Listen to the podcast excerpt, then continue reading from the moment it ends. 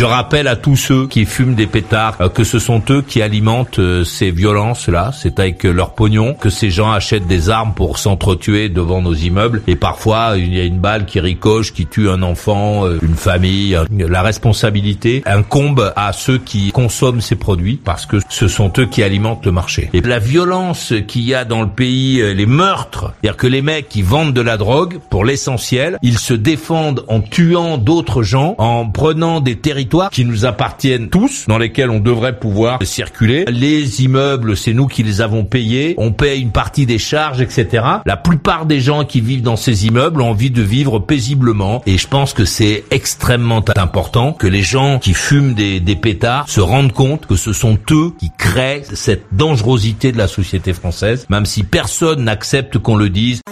Ah, tu n'es pas d'accord Viens vite. Alors tu vas là, je te prie Ajoute maurice.usa maurice.usa sur Skype.